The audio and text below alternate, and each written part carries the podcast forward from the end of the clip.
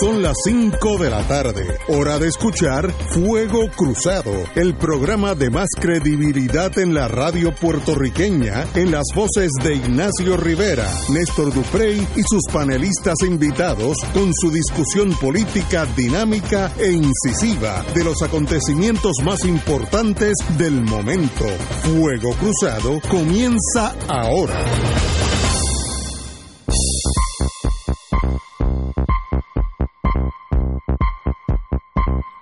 Muy buenas tardes, Boys and Girls de Fuego Cruzado. Estamos aquí Romancing the Stone. Yo salí de mi restaurante favorito, Genesis, en el Viejo San Juan, acompañado de buenos amigos.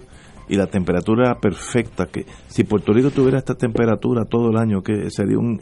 Bueno, estaríamos llenos de turistas todo el año. Así que mejor es que venga un, lapso. Eh, pero de verdad que es tan bonito estar aquí disfrutar ese Atlántico que yo, mi apartamento mira Atlántico y a veces tiene un, un azul claro, bello. Alguien se puede quejar de ser boricua, como hubiera dicho el escritor, el poeta, aunque hubiera nacido en la luna. Yo no creo que nadie. Tenemos hoy un privilegio de tener con nosotros un profesor de Derecho Constitucional, el profesor Carlos Gorrín, así que le damos la bienvenida a Fuego Cruzado, Carlos. Muy buenas, tardes, Ignacio, muy buenas tardes. Y y a Néstor, por supuesto, buenas tardes. Bueno, vamos a empezar. Tenemos que hablar ahorita, ya que tenemos la ventaja de tener un profesor de Derecho Constitucional, vamos a hablar todo lo que ha pasado en Washington con Trump, qué significa, qué pasó, por qué la absolución, todo eso. Vamos ahorita a eso. Pero vamos primero, como diría José Arsenio Torres, a las trincheras de la política local. Y sencillamente la noticia, aunque no es de largometraje, es que los empleados fantasmas del Capitolio cumplirán cárcel. Eh, eh, los empleados fantasmas del Capitolio, Cristal Robles Báez y e. Isoel Sánchez Santiago, fueron sentenciados a tres y diez meses de cárcel respectivamente, la señora tres meses y el señor diez meses, en una lectura de sentencia en la que se, cuestionó el rol del presidente del Senado, Tomás Rivera Schatz. Eso yo creo que es más importante que la sentencia en sí. Como parte de la sentencia, ambos ah, convictos deben pagar la suma de 13.650 dólares como restitución por los delitos de conspiración para cometer fraude electrónico, por lo cual se declararon culpables. Las condenas se basan en la alegación de culpabilidad de ambos por cargo de conspiración para cometer fraude electrónico. Eh, ellos privaron al fisco, en español de Villa Palmeres, se tumbaron 27.300 dólares. El juez federal Francisco Besosa mostró un, auto, un alto grado de preocupación durante la vista porque el abogado de Sánchez Santiago aludió en su moción a comentarios que involucraban al presidente del Senado. Bueno, cito ahora, se argumenta que la decisión de contratar a Sánchez y a Figueroa no recayó en ellos, sino en un sujeto con conspirador no encausado. Es posible que Rivera Schatz es la persona no encausada y conspiradora, lo que a su vez provoca la pregunta de por qué no ha sido acusado y si esa inacción tiene que ver con el hecho de que es un alto funcionario público, indicó el juez Besosa, palabras mayores de un juez federal. El abogado del acusado, Jason González, subrayó que esas declaraciones no son de su autoría, sino comentarios que leyó en la prensa y de parte de ciudadanos que reaccionaron al caso, por lo que el fiscal Timothy Henwood tildó las alegaciones de irrelevantes el fiscal tiene razón en torno a la condena de estos dos señores, lo que se rumora o lo que se puede rumorar o las imputaciones no, no tienen que ver con el caso en sí. El, el, el, fiscal Henwood, quien conozco muy bien, está concentrado en la sentencia por los delitos imputados, así que todo lo otro puede ser especulativo en un plano intelectual, pero a efectos del caso es irrelevante. Bueno, así que pero ¿por qué una pregunta? ¿Por qué este abogado va a dejar por escrito Eh, Eso es una buena pregunta. eh, un comentario que no es que yo escuché o que la gente opina. Aquí se llega a una conclusión. Primero, que los acusados no fueron quienes tomaron la decisión de quién los iba a defender. Uno. Dos, que quien tomó la decisión de quién los iba a defender es una persona que participó en el esquema y que no fue acusada. Es un co-conspirador no encausado. Y tres, que esa persona que participó en el esquema y que no ha sido acusado es el presidente del Senado, que es quien toma la decisión de contratar la representación legal de estas dos personas. Y yo creo que la pregunta es más que razonable. ¿Por qué no se acusó al presidente del Senado? Eso es la decisión. Yo, yo en mi vida profesional he estado muchas veces cerca cuando los fiscales toman la decisión, una decisión, una decisión muy subjetiva. Puede haber indicaciones, pero la indicación y la sospecha no es evidencia. Si no existe la Y evidencia, pues no hay caso. Y otra pregunta, este abogado, y ustedes son abogados, y Carlos profesor de Derecho, esto, este abogado se iba a jugar la Oye, maroma, eso, eso es buena pregunta. no, no, a jugar la maroma, De tirar ese... de poner esto por escrito, uno sin el consentimiento de sus clientes. Iba a decir, mira, esto es verdad o no es verdad. Y segundo, no está acusando a mi mamá, doña Evelyn, es el presidente del Senado. O sea, un abogado se va a jugar esa carta si no está seguro que lo que está plasmando por escrito, número uno, sus clientes lo verifican como tal. Y segundo, es un hecho que el presidente del Senado fue parte de la conspiración y no fue acusado. Y que hay una pregunta, hay una duda razonable de por qué eso no ocurrió. No sé, pregunta. Yo tengo otra interrogante. Y es que a veces un co-conspirador no se le acusa porque es colaborador Sí. de la fiscalía. puede, puede haber sido. Eh, y que a pesar de que participó, no se le acusa porque revela Pues está el cooperando. resto, está cooperando con el gobierno. O que no hay... Pero no hay- ¿será eso? ¿Cómo es posible? o que no hay evi- evidencia. Recuerda que la sospecha no es evidencia. Uno tiene que. ¿Qué hizo?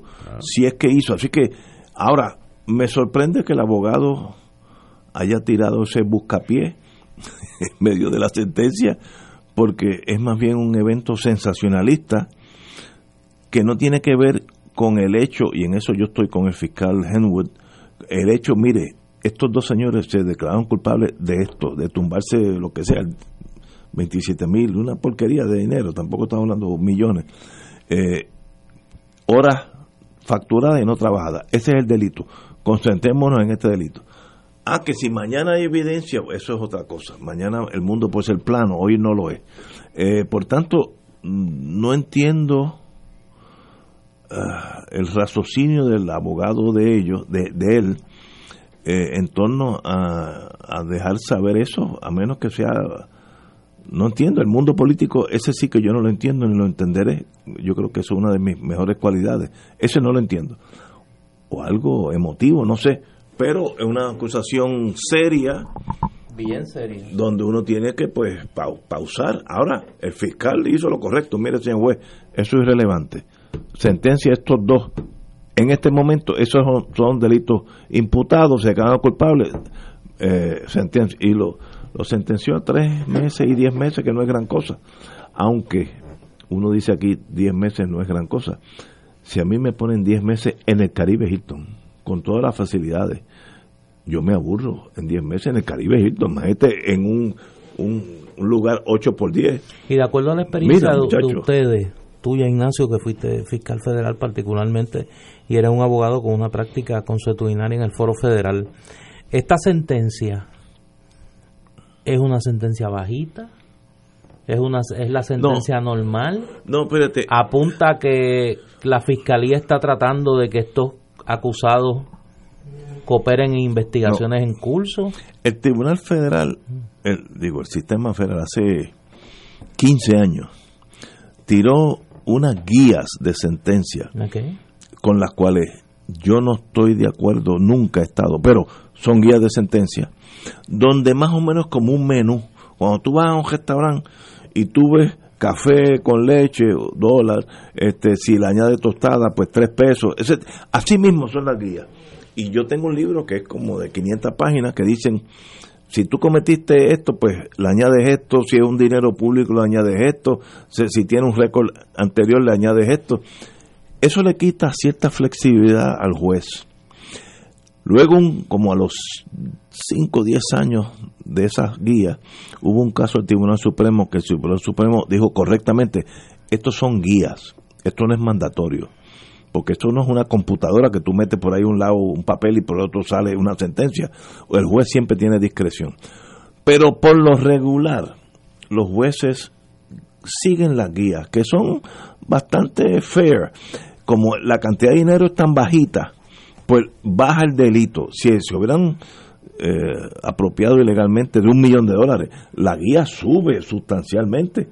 Así que este delito de meses a la señora 3 y a él 10, yo diría que es razonable, yo, yo no tengo problema con la sentencia, porque no hubo un defalco mayor el delito en sí, pues otra cosa, intelectualmente podemos estar aquí discutiendo, le faltó a la fe pública, toda esa burundanga, pero las guías seguían por el dinero el cual se incautó del Estado. Lo que se robaron. Exacto, y esto, ah, según leí ahorita, pues era veintipico. Eso no es, pues, no, no es un delito. Aquí ha habido fraude, yo me acuerdo hace, unos, 20 años yo tuve un caso de 9 millones. Pues ya, ya estamos hablando de, grandes ligas, ¿no? Así que estos son dos principiantes. Eh, en el mundo fiscal le llamamos carteristas, los que se llevan las carteras en los cines, una cosa, pequeños truanes que faltaron a la, a, la fe pública y tienen que cumplir. ¿Es bueno o es malo? Mire, ese es el sistema federal yo estoy seguro que yo, yo no lo voy a cambiar. Esa guía esa guía pues es como un menú que más o menos orientan al, al, juez hacia dónde tiene que sentenciar. La mayoría de las veces hacen justicia. Yo he estado, y me, no voy a decir el nombre, un juez valiente de aquí, de Puerto Rico, que un día no estaba de acuerdo con un caso que yo manejé y la sentencia, porque había mucho dinero envuelto, conllevaba cárcel, aunque ella había cooperado, no, cárcel, cárcel. Y yo digo, mire, yo me desvío de la yo me desvío de la, de la, de la guía sustancialmente le voy a dar probatoria a esta señora. Pues eso, eso es ser juez. Cuando uno le ponen esa toga, no es para ser un, una computadora, un maniquí. Hay que ajustar el delito a la realidad y a los seres humanos envueltos.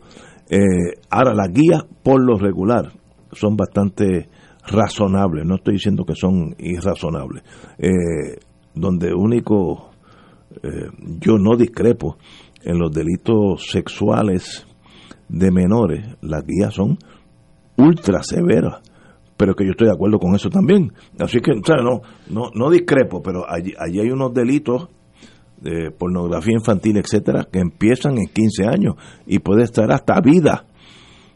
Ah, que la gente se asombra cuando se enfrentan a ese tipo de penalidad. Pues mire, pero examine lo que usted hizo. También yo, yo he tenido casos de eso que me eh, parte del trabajo del abogado que el cliente entienda lo que hizo en torno a la sociedad, que, que mucha gente no, no entiende, no, son dos, dos cosas muy, muy serias. Así que esa sentencia es razonable, no tengo gran discrepancia con ella. El abogado, esa cosa de mencionar al presidente del Senado, pues no entiendo claramente por qué. Ahora dice que es porque la gente en las redes sociales, eso es lo que comentaba. Pero, pero bendito pero, pero, ¿es, relevante o no? Eh, como dicen en la federal, los rumores no son evidencia. Así que usted puede estar pensando que el mundo es plano, pero hasta que no me lo pruebe, es redondo. Tenemos que ir a una pausa y regresamos con el profesor Gorrín. Fuego Cruzado está contigo en todo Puerto Rico.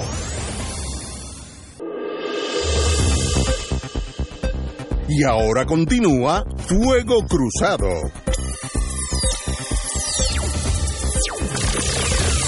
Amigas y amigos, eh, sigo leyendo la noticia de los empleados fantasmas. La ex jefa de, las fiscales federales, ahora eh, la, la, compañera Rosemilia Rodríguez, había asegurado eh, hace unos meses que estas acusaciones, las de estos dos señores, serían solo las primeras en lo que insinuó en un esquema más grande de fantasmas en el Capitolio. Pero hasta ahora, este es el único caso que se conoce sobre el tema. Eh, la sentencia será el 25 de marzo de este año. Eh, bueno, así que... A mí eso me preocupa, Ignacio, eh, porque incluso el fiscal dijo, no, no, no, esas otras cosas que se están diciendo, eso no tiene nada que ver. ¿Cómo que no tiene nada que ver? estas dos acusaciones son la punta del témpano que, se, que se había anunciado cuando todo esto se descubrió. Eh, están quitándole el frosting al témpano para encubrir otra cosa mucho más seria que no es de delitos de carterista, sino de cosas mucho más serias. Eh, ¿Por qué el abogado puede decir esto? El abogado está tratando de denunciar que aquí hay algo mucho más serio que lo que le imputaron a sus clientes, por los cuales lo van a sentenciar, porque incluso se declararon culpables. Pero ¿será que el abogado no quiere que sus clientes sean un chivo expiatorio eh, que se utilice para acallar los reclamos de fantasmas en el Capitolio, eh, barriendo el polvo debajo de la alfombra y encubriendo cosas mucho más serias en el Capitolio? Ya tenemos una tradición de varios cuatrenios en que sabemos que ocurren cosas muy malas en el Capitolio. Y no se investigan. Y no se investigan. Y ahora esta se investiga, pero entonces lo que salen son 10 meses y 4 meses porque se declararon culpables. Eh, ¿De qué estamos hablando? Yo creo que Fiscalía Federal tiene la obligación de responder a esto que se está que se acaba de decir eh, y decirle al país eh, qué es lo que está pasando, qué pasó con esa investigación mucho más abarcadora que se había anunciado inicialmente. Esto fue lo que produjo. Y más la imputación de que al presidente del Senado no se le acusa porque es un alto funcionario público. Ajá, ¿y eso qué tiene que ver? Mientras más alto, más hay que acusarlo. Por eso. Pero eso lo dijo el abogado. eso lo dice el memorando de derecho de este abogado que leyó el juez Besosa, pero, pero pero yo insisto en algo. perdido porque ese abogado tira esa de hidrógeno en algo que no tiene que ver con sus clientes. Bueno, no, no, no, ese es el problema, que a lo mejor tiene muchísimo que ver con sus clientes, porque sus clientes son parte de un esquema, y sus clientes, por ser parte de un esquema, recibieron una asistencia legal, se tomó una decisión de que ellos iban a tener una representación legal por un tercero y él dice, el tercero que tomó la decisión fue el presidente del Senado, porque el presidente del Senado, aunque no fue acusado, es parte de la conspiración. Es un, es un co-conspirador no acusado. Y no fue acusado porque es un alto funcionario público. Pero la premisa inarticulada es tan conspiradorera que él decidió quiénes iban a ser los abogados de mis clientes. Eso yo creo que es una imputación muy seria que hace este abogado. No, no, no hay duda. Y si él llega al punto de escribirla y de colocarla en el expediente del caso, el juez la lee en la vista. Aquí alguien tiene que tener una explicación. Esto no es una casualidad en múltiples partes. O sea, no es casual que el abogado lo escriba, no es casual que esté en el expediente, no es casual que el juez lo lea en corte abierta. ¿Por qué? No se puede minimizar la importancia de lo que ha ocurrido en el día de hoy. Y, y como dijo el profesor Gorrín, yo creo que la fiscalía debe decir algo, algún comentario, o no tengo comentario, pero debe responder. Eh, es muy raro, fíjate, yo, yo he estado muchas veces en esa posición de un abogado que está esperando una sentencia y no puedo entender cómo eso ayudó a sus dos clientes, porque voy a asumir que son em, el, abogado de los dos a la vez, eh, puedo estar equivocado. El tú tirar ese rumor eh, de, índole política, de encubrimiento, complica el escenario para los sentenciados.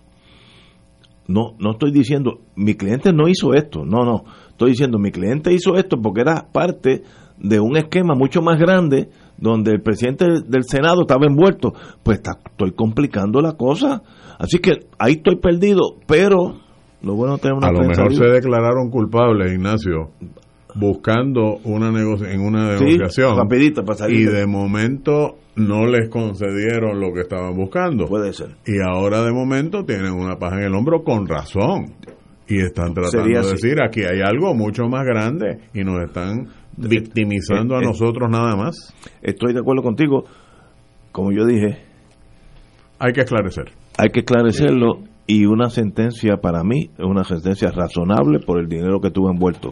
No estoy diciendo que había meterle perpetua, no, no, eso son cosas emocionales. Esas las guías son bastante fair, bastante razonables en este caso, así que yo no tengo problema con la sentencia del juez. La única preocupación es qué buscaba el abogado con decir eso. Ahí estoy perdido, pero... Eso es una preocupación en cuanto a la representación de estas personas en particular. Pero esto es mucho más grave, porque estamos hablando de que hay una conspiración eh, para desfalcar al pueblo de Puerto Rico. Y que eso es Bien. Eso es endémico. Esto no es un problemita de unos contratitos en el Senado, es que estamos hablando del fisco Puerto Rico. Esto, eso nos están robando a nosotros. Y si hay una conspiración de funcionarios públicos para desfalcar al pueblo de Puerto Rico, eso tiene que salir para afuera, porque el pueblo de Puerto Rico dentro de 10 meses tiene que pasar factura en las elecciones y tiene que saber quiénes son las personas a quienes se les delegó una confianza, se les encomendó una tarea eh, y que están fallando ante esa encomienda. De verdad serio, un asunto serio y ahora el abogado, hace unos minutos se publica un video en las redes por el presidente del Senado, que es una versión bastante editada, me dicen, de unas expresiones que hace el abogado a la salida del Tribunal Federal que lo que hacen es abonar más a la confusión, porque el presidente del Senado presenta en las redes sociales pruebas culpatorias, presenta el testimonio del abogado para decir, mire, a mí, a mí no es quien me están buscando, eh, y, abona la confusión. Yo creo que aquí, comenzando por este abogado, que es el que, el que radica este, este memorando, y pasando por la Fiscalía Federal, yo creo que, que hay mucho que aclarar tenemos que llevar una pausa, pero hay otra noticia que tiene que ver con, ahora estamos lo que se dice en el mundo del FBI, General Crimes, crímenes generales. Así que vamos a hablar, el FBI hoy salió indicando que el FBI anticipó que el FBI mantiene pesquisas contra políticos corruptos que lavan dinero fuera de los Estados Unidos. Ya estamos hablando hasta eh, relaciones extranjeras el, nuevo día supo que España y Francia son algunos de los países utilizados por políticos boricuas para el blanqueo de activos. La única forma que un periodista puede saber eso es que el FBI se lo diga, porque el periodista no, no tiene agente en todos los países del mundo.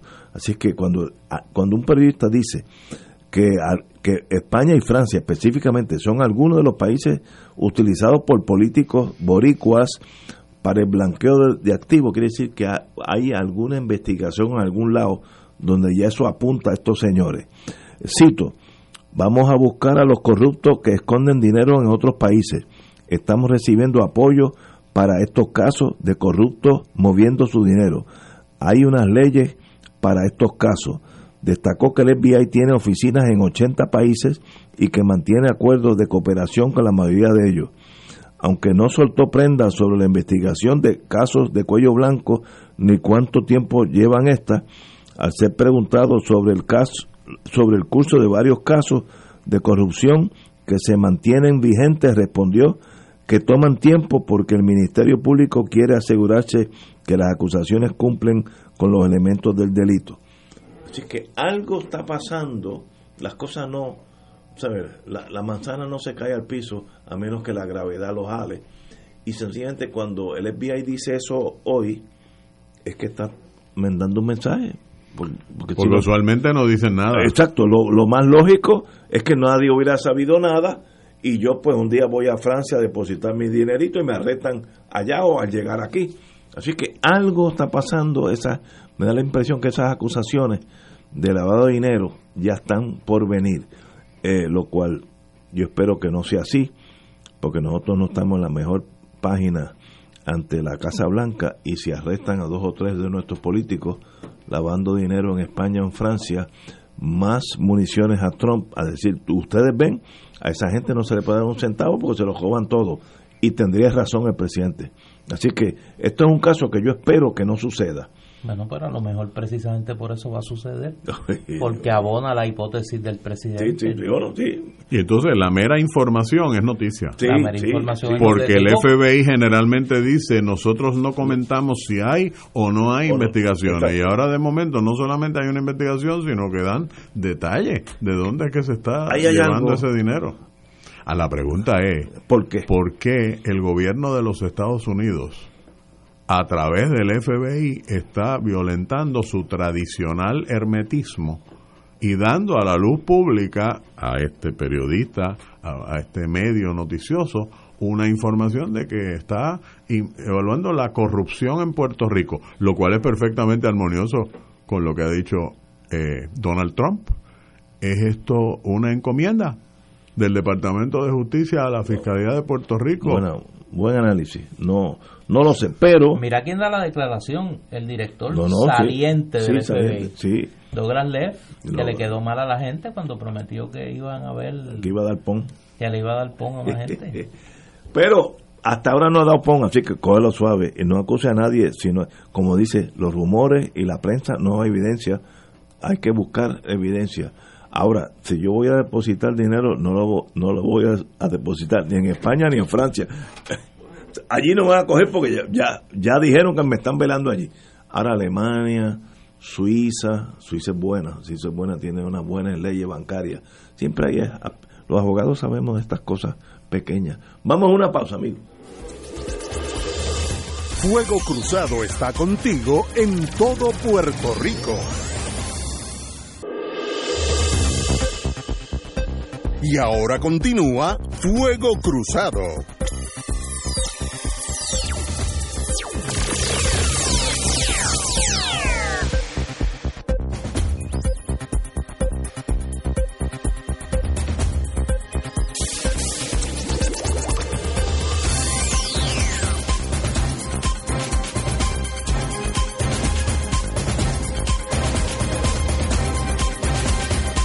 Regresamos, Boys Sangreo de Fuego Cruzado. Bueno, eh, como tenemos la ventaja que está eh, prisionero del mar, eh, no lo dejamos salir de aquí hasta que termine el programa. El profesor Gorrín, tenemos ese talento aquí a, unos pasos de mí. Prisionero. Prisionero. vamos a analizar todos los eventos de Washington. Hubo un juicio político al señor presidente en el Senado, donde el, todos sabíamos, por lo menos la prensa decía, que la posibilidad de salir absuelto era altísima, porque los republicanos iban a votar, no importante lo que hubiera pasado, iban a estar a favor del presidente.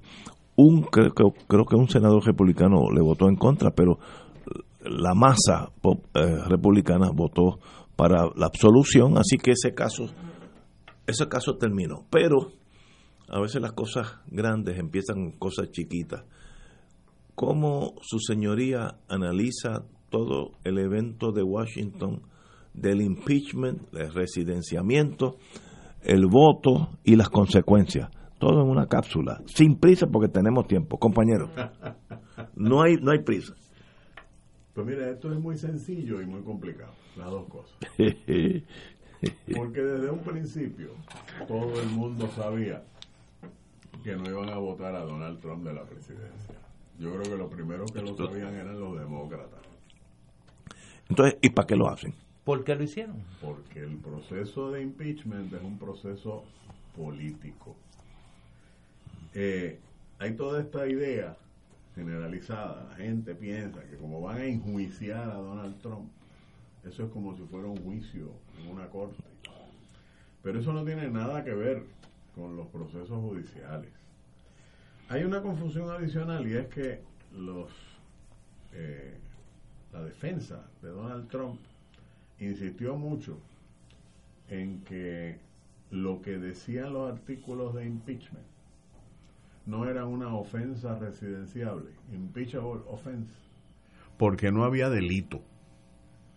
Bajo la teoría de que la constitución de los Estados Unidos dice que se puede residenciar al presidente for crimes and misdemeanors. ¿Qué quiere decir eso en español? Eso, si fuéramos a la traducción que le hicieron los constituyentes puertorriqueños en el 52, cuando se redactó la constitución del Estado Libre Asociado, copiaron eso, lo tradujeron, yo creo que mal traducido. Y la constitución de Puerto Rico dice que las causas de residenciamiento son delito grave o delito menos grave que implique depravación. Medio país se leyó la constitución en el verano pasado, ¿verdad? Porque precisamente esa disposición estaba en juego con la posibilidad de residenciar al gobernador de ese momento. Bajo la constitución de Puerto Rico no hay duda de que donde dice delito grave o delito menos grave que implica depravación, habla de delito.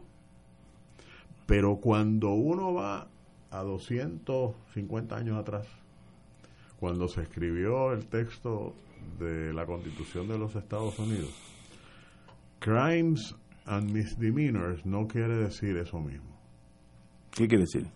Eh, quiere decir ofensas. Quiere decir conducta indebida. Si uno va... Que no es un delito en sí, en, el, código criminal, no es un... Así mismo es. Una de las fuentes más importantes para la interpretación de lo que dice la Constitución es un, una serie de artículos que se publicaron en un periódico de Nueva York cuando la constitución se iba a ratificar en el estado de Nueva York. Y esos artículos que publicaron bajo un seudónimo, tres miembros de la Convención de Filadelfia, la convención que redactó la constitución, eran John Jay, James Madison y Alexander Hamilton, que ha tenido mucha prensa muy favorable recientemente, gracias a Lin Manuel Miranda. Eh, pues uno de los artículos que se publicaron, que se llaman los Federalist Papers, ahora se han, se han eh, editado y se han publicado, eh, o también se le conoce en español como el Federalista. El artículo número 65 dice fundamentalmente que, escrito por Hamilton, el 65, que la conducta residenciable, crimes and misdemeanors, son ofensas por mala conducta de hombres públicos, que implica abuso o violación de la confianza pública que se ha depositado en ellos. Pero más aún, analiza cuál es la naturaleza eminente, eminentemente política y no jurídica del proceso de residenciamiento y dice que tienen que ser conductas relacionadas con injuries, daños a la sociedad. Es decir, que no es un delito en particular, sino ofensas que afecten a toda la sociedad. Más aún dice que los procesos de residenciamiento, dice Hamilton, allá en el 1789 a 91, que el proceso agitará las pasiones de la comunidad entera que la comunidad se dividirá en partidos y facciones más o menos amigables o enemigas del acusado. Hmm. Que se, que se conectarán los bandos que se creen con las facciones preexistentes y que activarán, activarán sus parcialidades, estoy casi traduciendo, sus parcialidades, influencias, intereses y animosidades y que el mayor peligro o característica de este proceso es que la decisión estará regulada más por la fuerza de los partidos que por las reales demostraciones de inocencia o culpabilidad. Wow. Eso escribe Alexander Hamilton a fines del siglo XVIII. Predijo lo que iba a pasar. Y eso es exactamente lo que ha pasado. Y eso es exactamente lo que ha pasado en las otras dos ocasiones que se ha tratado de residenciar un presidente de Estados Unidos. El primero fue eh, el presidente Johnson que sustituyó al presidente Lincoln. Lincoln había reclutado a Johnson para el ticket presidencial porque Johnson era del sur. Bien.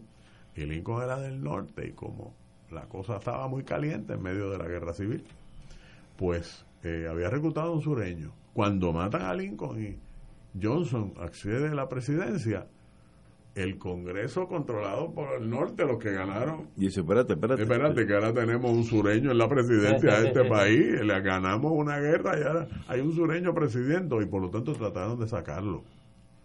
Pero no pudieron. Por un solo voto. Por un solo voto. Que lo compraron. Sí, claro.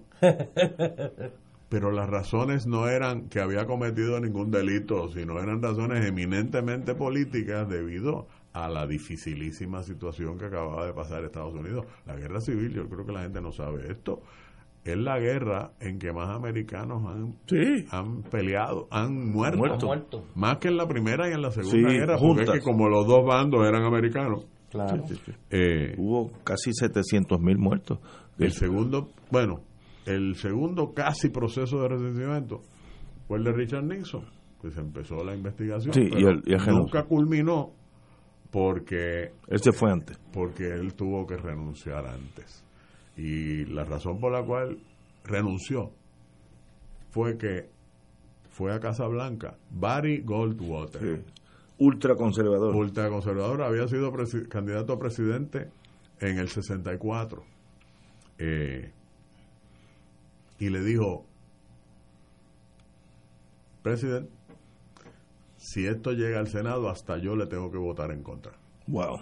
No tiene los votos. No tiene los votos para sobrevivir. Para sobrevivir. Por el escándalo de Watergate y el encubrimiento flagrante de la Comisión de Delitos de Espionaje Político por parte del Comité para elegir al presidente en las estructuras del, del Committee to Nacional the President, le llaman del Partido Demócrata. Así mismo es. Así que las razones eran políticas. Tercero, Bill Clinton, que había ganado en el 92 y luego ganó en el 96, pero no tenía eh, el control absoluto eh, del, del Congreso. Y entonces el incidente de Mónica Lewinsky fue la chispa que permitió que una gente le enfilara los cañones políticos al presidente. Pero ese pues salió muy bien porque resultó que políticamente no se entendió que eso era una ofensa tan grave después de todo. Eh, y entonces llega el momento de Donald Trump con su conversación del 25 de julio del año pasado, fecha bastante memorable negativamente para nuestra historia en Puerto Rico, por múltiples razones. Eh, pero, eh, pues ahí comenzó. Desde que asumió la presidencia, los demócratas le habían enfilado los cañones y estaban buscando la excusa para, iniciar un proceso de residenciamiento. La conversación con el presidente de Ucrania le brindó, le brindó la oportunidad. Pero, una vez más, una vez más, eran razones estrictamente políticas y por lo tanto, eh, yo creo que a, a, Trump le ha venido bien que lo hayan acusado los demócratas. Eh, ¿Por qué? Porque desde que era candidato él dice las barbaridades más grandes del mundo. Porque sabe que eso es lo que su gente quiere escuchar.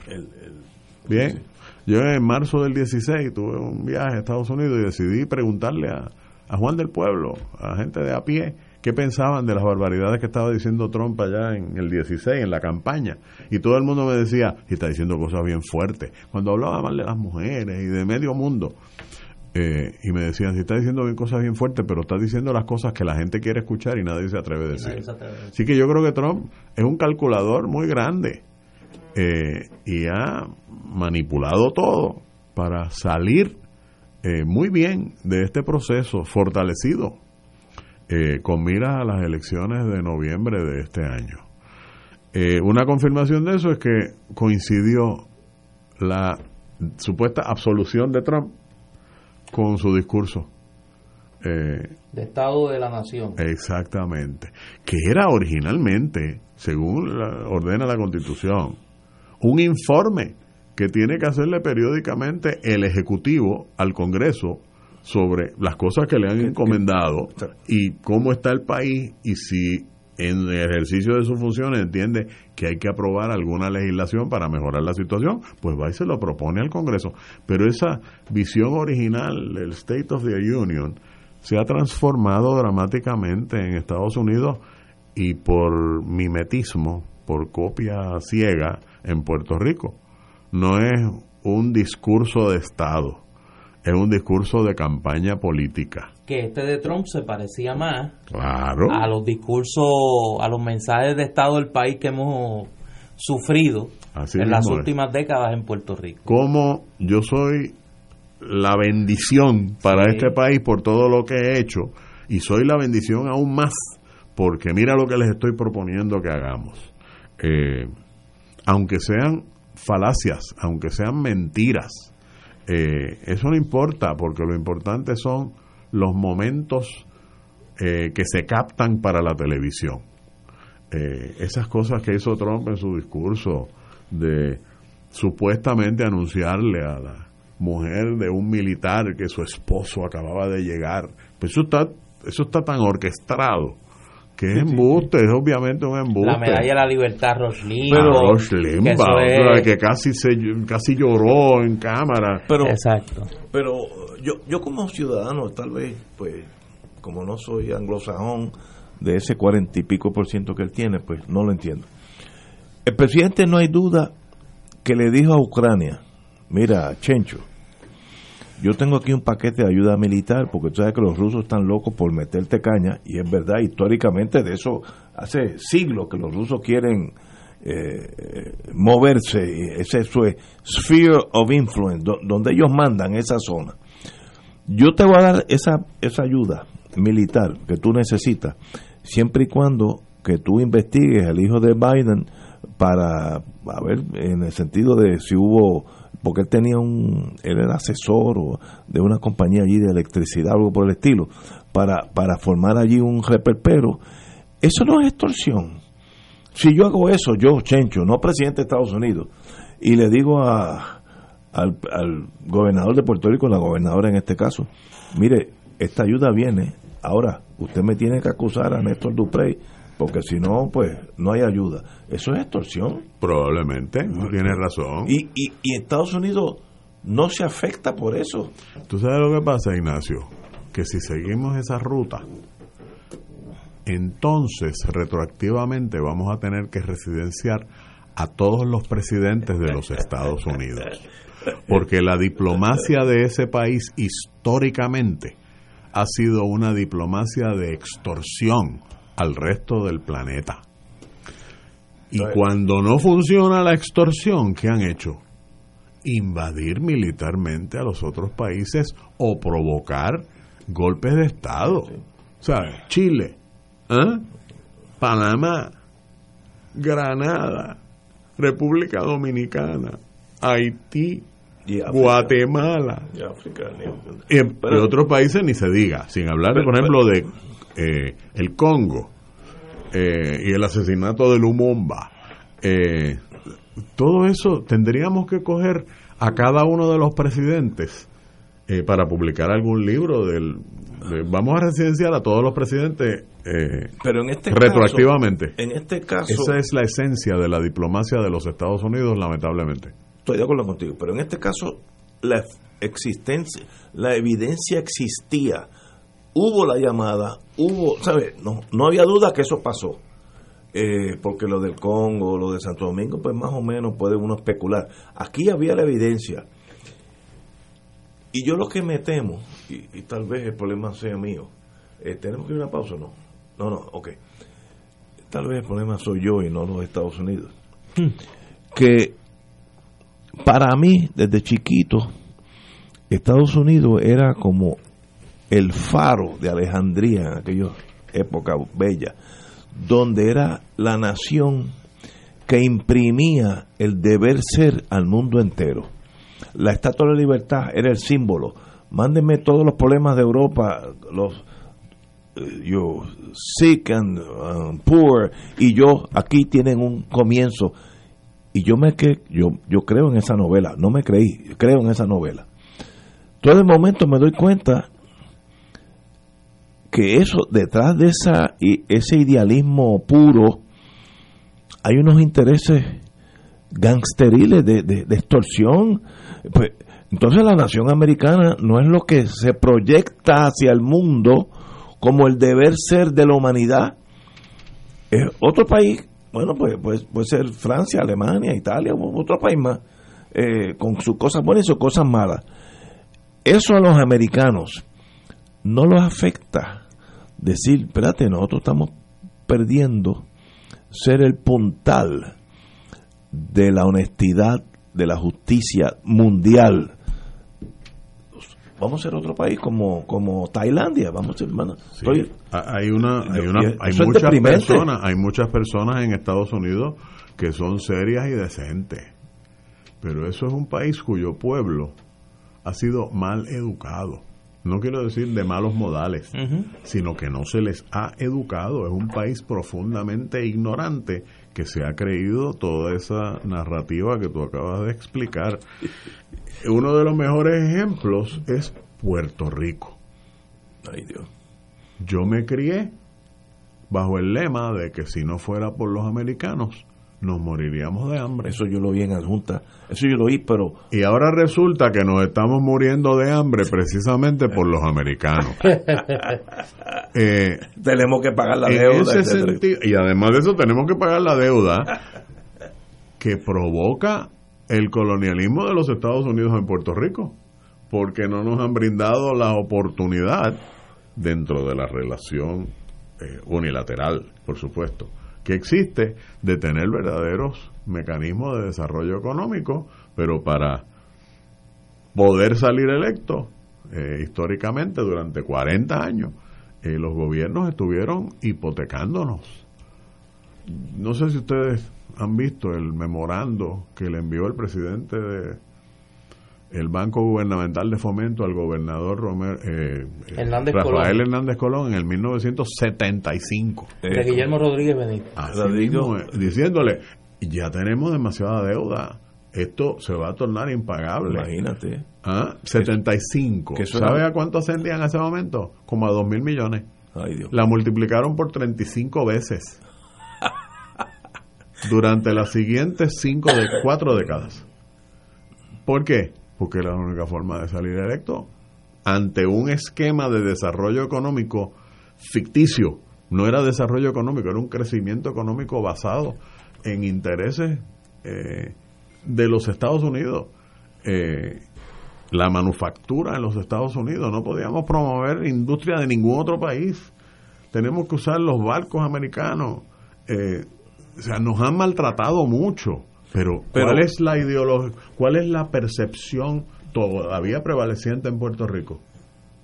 Bueno, la unión permanente. que si no fuera por los americanos nos moriríamos de hambre. Eso, es una pero es lo que es una como tú lo catalogas, percepción. Es una percepción. Y eso está en la inconsciencia de cada nueve de diez puertorriqueños. Y eso se llama colonialidad.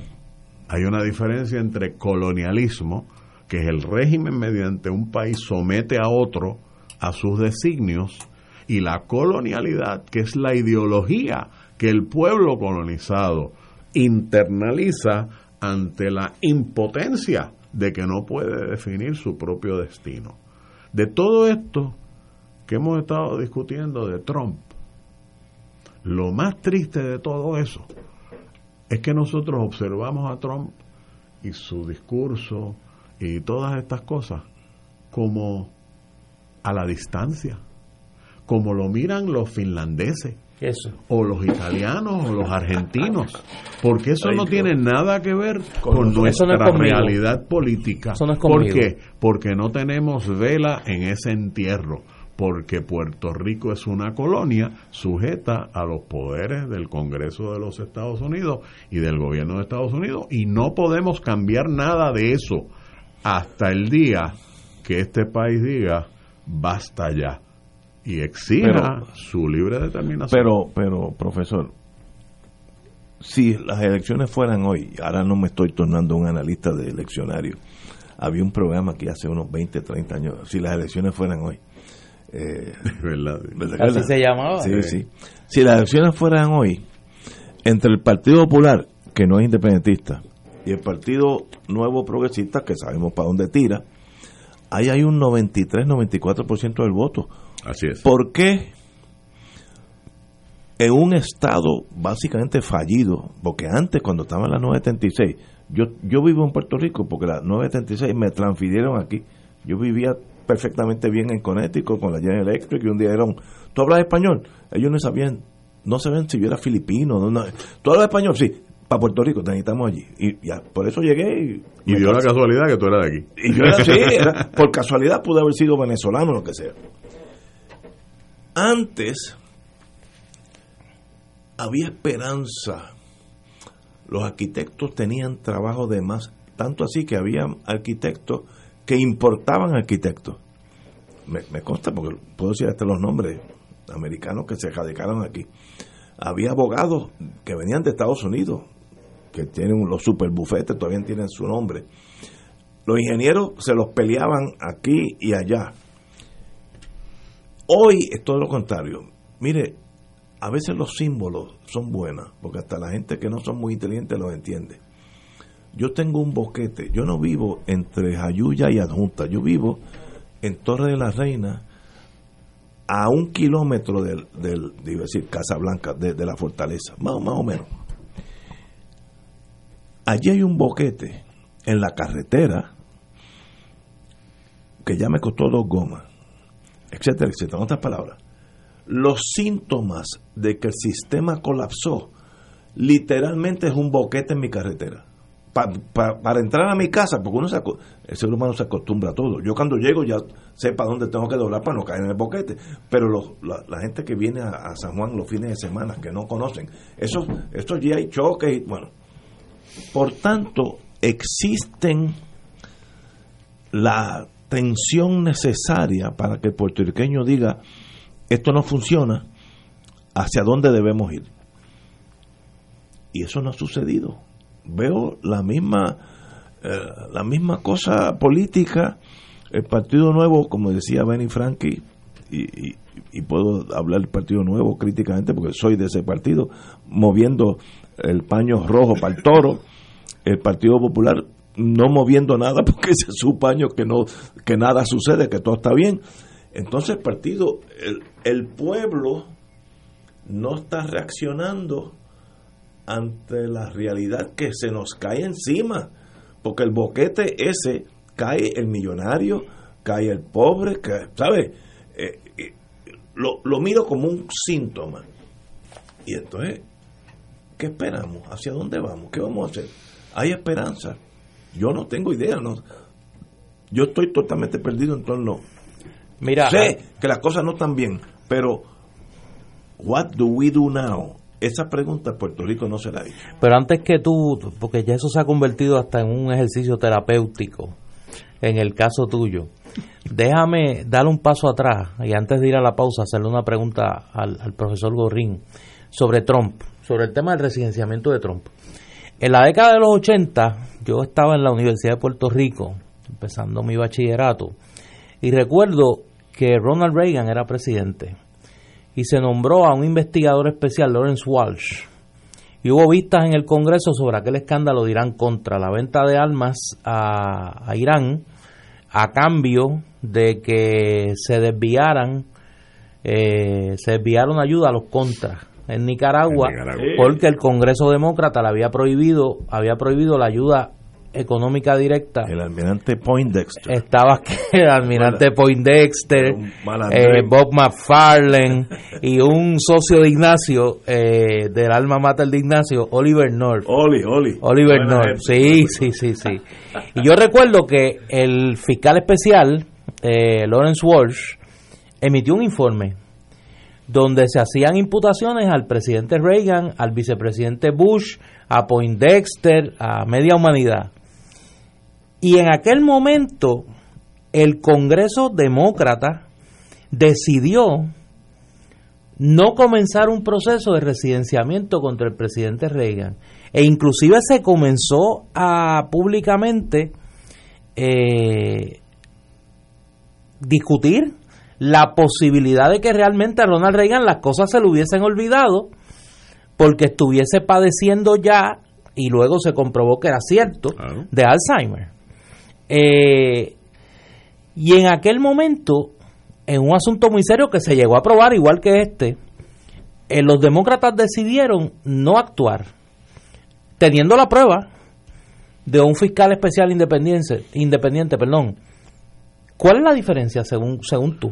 La diferencia es que, como tú dijiste, esto es Irán contra. Es decir, Irán y Nicaragua. Exacto. Hay que recordar que Irán eh, se tornó en República Islámica bajo Jimmy Carter, Claro, que era demócrata. claro. Ocho años más tarde los demócratas van a estar diciendo algo relacionado con No, la y más aún- República Islámica de Islam, de, de De Irán. Irán. Y déjame Cuando- añadir un elemento, y perdóname, Carlos. es el demonio. Exacto, añadir un elemento, abonando a tu, a tu hipótesis. El director de la Agencia Central de Inteligencia, el alma mater aquí de mi compañero, en aquel momento. Él sigue hurgando. No, no, sí, eso, sí, ¿verdad? porque es que el expediente. Me me. El expediente. Me- me- No, y esos son, mira, esos son de los, de los old timers de, de Ignacio. Era Bill Casey, Sí, que había sido el intermediario con los mismos iraníes para que no liberaran los rehenes Claro. hasta que, eh, hasta que, hasta que Carter perdiera las elecciones. Sí, no tan ¿no? solo eso, llegaron al punto de decir hasta que Reagan no jure, eh, no, no liberen los rehenes. O sea, y luego es el que negocia el acuerdo de venderle armas a Irán para que la ayuda producto de la compra vaya directo a los contras. Al otro lado de Irán contra está Nicaragua.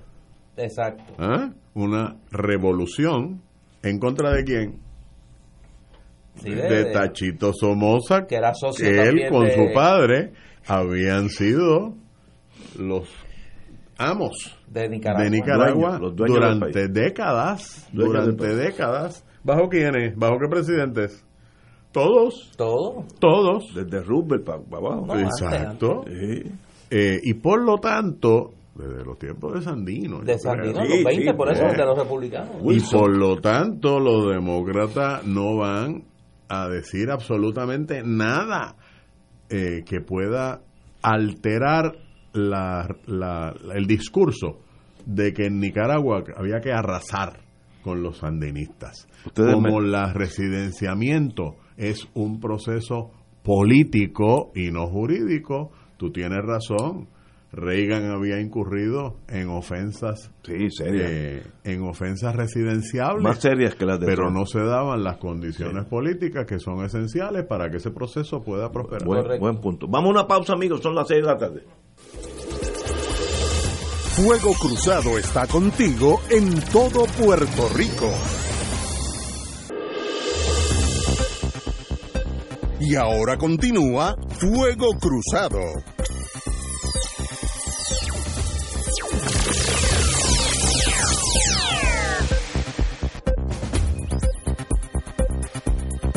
Back in the US of A. Luego de ese paréntesis, porque quería no quería dejar el, el récord sin ese elemento de, de una ofensa presidencial en, en temas de política exterior reciente, donde se tomó una decisión contraria a la que hoy toman los demócratas, y retomar un poco el tema de el tema que trae Ignacio.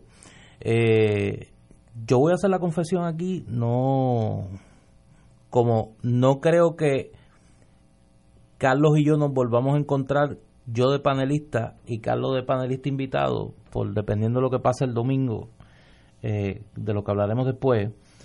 Eh, Carlos Gorrín Peralta eh, se ha mantenido en esa área eh, positivamente extraña de ser un académico de prestigio, es uno de nuestros profesores de Derecho Constitucional más reputados, eh, a la vez que ha mantenido un activismo político dentro del Partido Independentista puertorriqueño, sin que haya incursionado en el mundo de las candidaturas, lo que lo convierte en una persona de una sanidad mental admirable. Eh, y que goza, me consta, de- del respeto y del cariño de personas que militan en el PIB y que no militamos en el PIB, pero que es un observador acucioso del panorama político y social del país. Eh, ¿cómo se explica, de acuerdo a esa frustración que, que, dice Ignacio, de, no ver luz al final del túnel que tiene mucha gente, con, con lo que uno, esos, esas chispas que uno vio en el verano del 19, que uno vio, que uno sigue viendo, que uno sigue escuchando, particularmente tú que te mueves en un ambiente que no es que es el ambiente universitario, pero no es el ambiente universitario inicial, ¿no? Tú eres profesor de derecho, allí el estudiante se asume que es más maduro, que tiene, por eso yo se asume, no te rías, se asume que es más maduro, se asume que tiene otras experiencias de vida y que quizá ve la realidad desde un prisma un poco diferente. Sí, esta la desesperanza que describía Ignacio hace un rato, yo creo que comenzó hace un tiempo no es de ahora, del verano del 19 en adelante.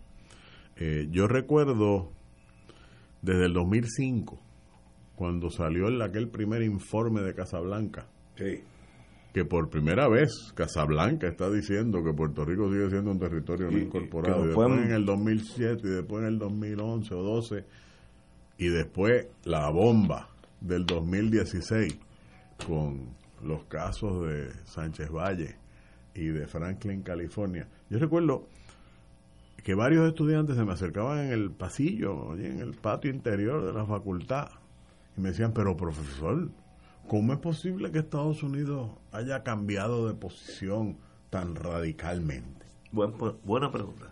Y yo les decía, los Estados Unidos no han cambiado en absoluto de su posición. Eh, ¿Cómo? Explícate, explícate. No han cambiado en absoluto de posición. Los Estados Unidos siempre han estado bien claros de que en el 1952 no cambió la relación fundamental entre Puerto Rico y los Estados Unidos. Y todo lo que hicieron en Naciones Unidas en el 53. No.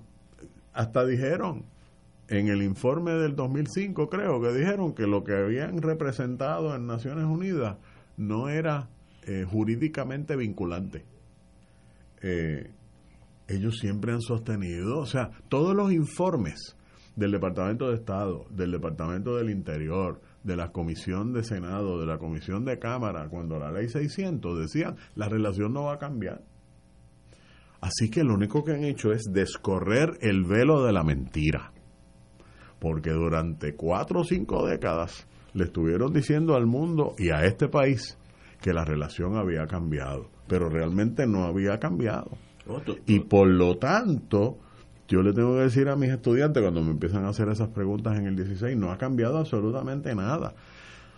En ese momento, yo llevaba 35 años enseñando derecho constitucional y cuando enseñaba pues las relaciones de Puerto Rico y Estados Unidos, yo le tenía que decir a mis estudiantes, esto es lo que yo creo, ¿verdad? Pero hay otra teoría que dice que aquí hay un pacto bilateral y todo, y yo enseñaba toda esa teoría que me había enseñado mi profesor de Derecho Constitucional, Jaime Fuster, en la Escuela de Derecho, pero yo decía, pero yo no estoy de acuerdo con eso, yo creo que lo que ha pasado es que no ha pasado nada.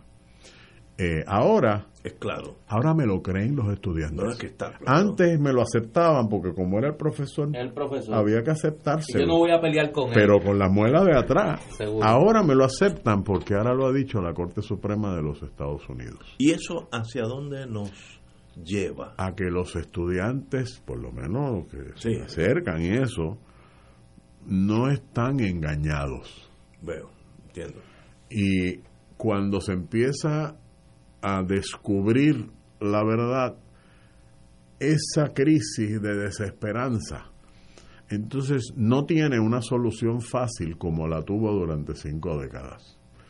Porque ahora de momento cuando Trump nos lanza rollos de papel toalla, Literalmente. Y cuando dice que nos ha mandado 90 mil millones de dólares y lo que han desembolsado son 1.500 millones de dólares, o qué sé yo, una, cantidad, una cantidad ridículamente baja, eh, cuando ahora nos imponen un almirante para controlar eh, los dineros que se van a gastar de recuperación en Puerto Rico. Volvimos al gobierno militar del 1898 al 99.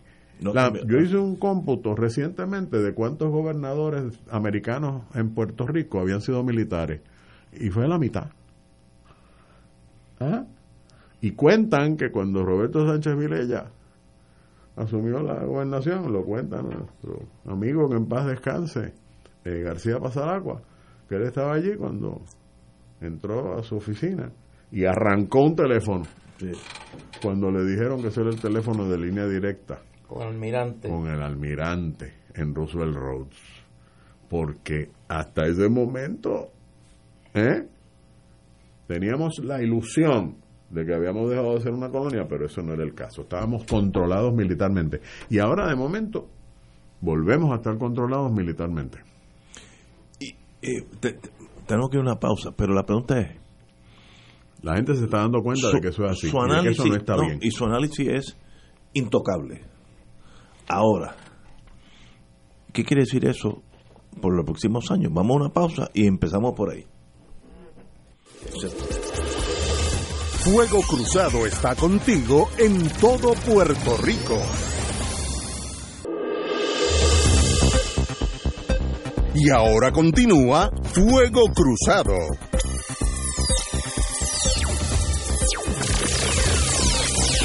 Nos quedamos, amigos y amigas, en un análisis de la realidad política de hoy, en el sentido del coloniaje al desnudo, como decía Galliza, eh, ya toda la aquella aquella fantasía de los años 50 y 60 de un pacto entre dos naciones que tenían moneda común, defensa común, pues los sueños, sueños son. Y el problema, digo problema no, sino la inquietud de uno es, ¿y ahora qué pasa con Puerto Rico? Hay un partido mayoritario, Partido Popular, eh, digo mayoritario, gana y pierde elecciones, pero es de los grandes, que parece que está a la deriva en la realidad de hoy, porque no, su ideología, que era el Estado Libre Asociado, pues sucumbió, pero todavía existe y es más, es un, partido que puede movilizar tanta gente que podrían ganar las elecciones. Hay otros partidos anexionistas y hay otros que son minoritarios que los veremos cómo salen en noviembre. Pero, ¿y qué pasa ahora nosotros con una economía, en inglés se dice shambles, en, en cantos, una emigración gigantesca, caso mío, de cuatro hijos y siete nietos, los cuatro hijos y los siete nietos no viven conmigo, eh, mayormente por el problema económico, ¿no? ¿Y qué uno hace? Eh, ¿Vamos a seguir hablando nosotros, eh, analizando, o, o es que esas fuerzas un día van a encontrar un sendero? Tal vez a pesar de los políticos, el pueblo encuentra un sendero, como pasó en el verano, que hubo una explosión, semi-explosión. ¿Hacia dónde? ¿Cuáles son las opciones que usted ve venir? Yo no me atrevo ni siquiera a sugerirle al pueblo que nos está escuchando cuál es la solución. Porque eh, sería más de lo mismo de decirle a la gente qué es lo que tiene que pensar. Eh, yo creo que la gente, eh, yo lo más que puedo hacer es seguir denunciando la realidad actual. Por supuesto, yo tengo unas visiones de qué es lo que debe ocurrir. Yo creo que Puerto Rico debe ser un país independiente y yo creo que la estadidad es una imposibilidad dentro del esquema federalista de los Estados Unidos. La colonia no puede ser la solución porque es el problema, pero podría haber alguna forma de soberanía separada a través de la libre asociación o de la independencia. Yo creo que en esa dirección es que se debe mover el país, pero es difícil convencer a un país al cual le han dicho durante cinco siglos que no puede vivir solo sobre sus propios pies, porque siempre necesita o el situado mexicano o eh, los fondos federales. Y, por lo y además de eso, el que ha protestado contra eso, entonces lo han reprimido y lo han perseguido. Eso es una tarea muy difícil, pero yo creo que la gente se está empezando a dar cuenta de que le tomaron el pelo durante mucho tiempo y de que el supuesto progreso que se vivía en Puerto Rico era una mentira. Yo creo que la mera, el mero darse cuenta de eso es un gran adelanto Ahora, la pregunta se la lanzo al pueblo. ¿Qué es lo que usted que me está escuchando va a hacer? ¿Va a seguir votando por la misma gente que nos ha traído a la situación actual? Es que eso va a dar un salto. Eso es lo que yo veo. No vacío, sino a confiar en usted mismo. Es que yo veo, yo veo que esos dos partidos van a ganar o perder de la misma forma. No veo grandes cambios eh, en este momento en Puerto Rico. Pero probablemente el nuevo gobernador o gobernadora de Puerto Rico va a ganar por menos de 40 votos. Sí, 40% de los eso estipulamos. El actual ganó por 42. Este es muy bajito, no fue el más bajo, porque Luis Ferrer ganó por menos, por 41 creo. Eh, este ganar por 37, 38. El que gane ahora va a ganar por menos. ¿Pero qué quiere decir eso? Que Eso quiere decir que las alianzas, eh, no las alianzas, las... las eh, a que uno le preguntaba a alguien, ¿por qué tú vas a votar el popular? Ah, porque mi familia es popular. Eh, genéticamente. Las Las lealtades, las lealtades eran absolutamente irracionales. Y ahora la gente está descubriendo que esas lealtades eran irracionales. Y que en lugar de ser lo que pensaban es una cosa diametralmente opuesta. Así que yo creo que más gente descartando los esquemas tradicionales y buscando alternativas.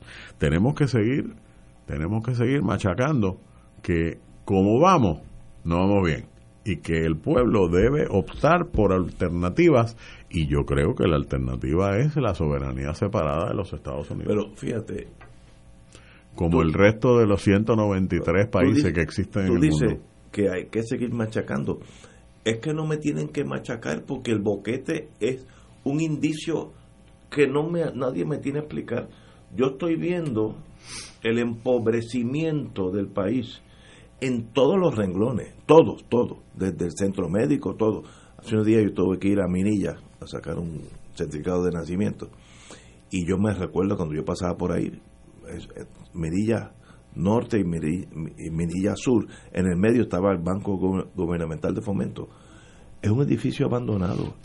Es una radiografía de lo que Puerto Rico sucumbió. El edificio que era el centro bancario de Puerto Rico, en grandes rasgos, eh, a grandes rasgos, hoy es un, edificio abandonado. Entonces uno, uno se va desesperando poco a poco y entonces uno empieza inconscientemente, no hay que machacarlo, uno tiene que empezar a buscar otra alternativa. Lo que ocurre es que la mayoría de las personas piensan que el edificio abandonado o el boquete que hay en la calle principal del pueblo es culpa, el boquete, del alcalde o la alcaldesa. Bien, eh, que no lo ha rellenado adecuadamente. Eh, no piensan la razón por la cual no lo ha rellenado. Y es que está quebrado el municipio. y que está quebrado el municipio porque el modelo económico del país colapsó hace dos décadas o tres y no se dan cuenta que ese colapso económico se debe a la relación política a la cual nos ha sometido el gobierno de los Estados Unidos desde siempre, sin permitirnos lograr eso. El día que más personas se den cuenta de que el boquete es resultado de un modelo económico fallido que resulta de una relación colonial, la gente entonces va a empezar a canalizar sus energías personales, individuales, en otras direcciones. Yo, aunque usted sabe, con mi, yo tengo mucha fe en el pueblo. Pues, desgraciadamente, yo no, te acompaño y yo estoy literalmente casi desesperado. no, estoy desesperado. Por, porque no no veo cómo salimos de esta encerrona. Y menos, y menos si un sector considerable del electorado hace la reflexión que tú haces, llega a la conclusión que tú llegas, pero cuando llega el momento de votar. King Kong, el King Kong. No, no, pues viene el King Kong Syndrome, por eso es que yo. El King Kong Eso es el autor intelectual del King Kong Syndrome es Ignacio, que luego de todo ese análisis concluye. Y yo voy a votar PNP, aunque King Kong sea el candidato a gobernador. Ah, Por eso porque hay un... Hay, un, escritor, ¿cómo se llama? Eh, no, Eduardo Lalo, lo, querido amigo, que debe estar, debe estar sufriendo en este y momento. correctamente me identificó, correctamente. y, te, citó bien, King Kong. pero te citó bien. No, no, y, muy, y es correcto, yo, yo lo admito. Lo que pasa... Pero, ¿Qué, ¿Qué, otra opción tenemos? Pero lo que lo, lo, que pasa es que esto esto no es nuevo. Mira, esta mañana yo estaba en la, en la universidad, en la Interamericana, teníamos en el, en el recinto metro una actividad que organizábamos en el, en el Centro Interamericano para el Estudio de las Dinámicas Políticas en torno al centenario de don José Trias Monge. y un grupo de estudiantes eh, de distintos recintos del país estaban reflexionando sobre la figura de Trías. Compleja, contradictoria como es. Pero hay una realidad que es innegable. Antes de morir, Trías Monge, por las razones que fueran, luego de toda su trayectoria, dice, bueno, mire, yo me he dado cuenta he descubierto, o ahora quiero decir, o siempre lo supe y ahora quiero decirlo, que pues mire, este, esto es una colonia. Y, y yo creo que un poco esa toma de conciencia, que es lo que me parece que Carlos está apuntando, cada vez de más gente, y que esa, esa rémora que representa mi querido amigo Ignacio, y otra gente, porque en el otro lado hay una gente que dice, mire, yo tengo que votar popular y te lo dicen con lágrimas en los ojos porque es que yo no puedo permitir que gane el PNP, aunque luego ganen y hagan cosas iguales o peores. Porque Anaudi Hernández no era PNP.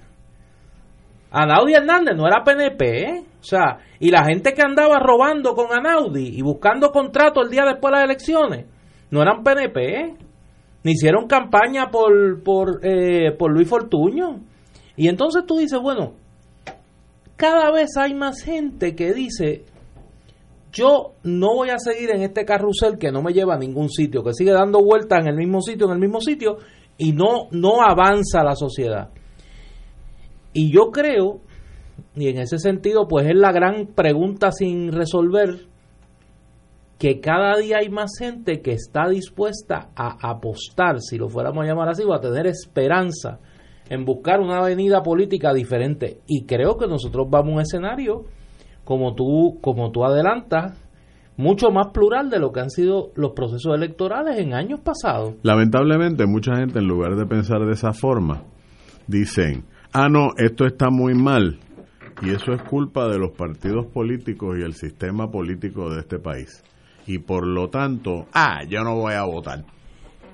Y entonces la gente, en lugar de utilizar su participación política o en organizaciones o con el mero voto, se retraen de hacer eso, en cuyo caso le entregan en bandeja de plata eh, a, los poder político a los que van a elegir a la misma gente que se ha venido eligiendo. cada, cada cuatro años elegimos un gobierno nuevo, ¿verdad?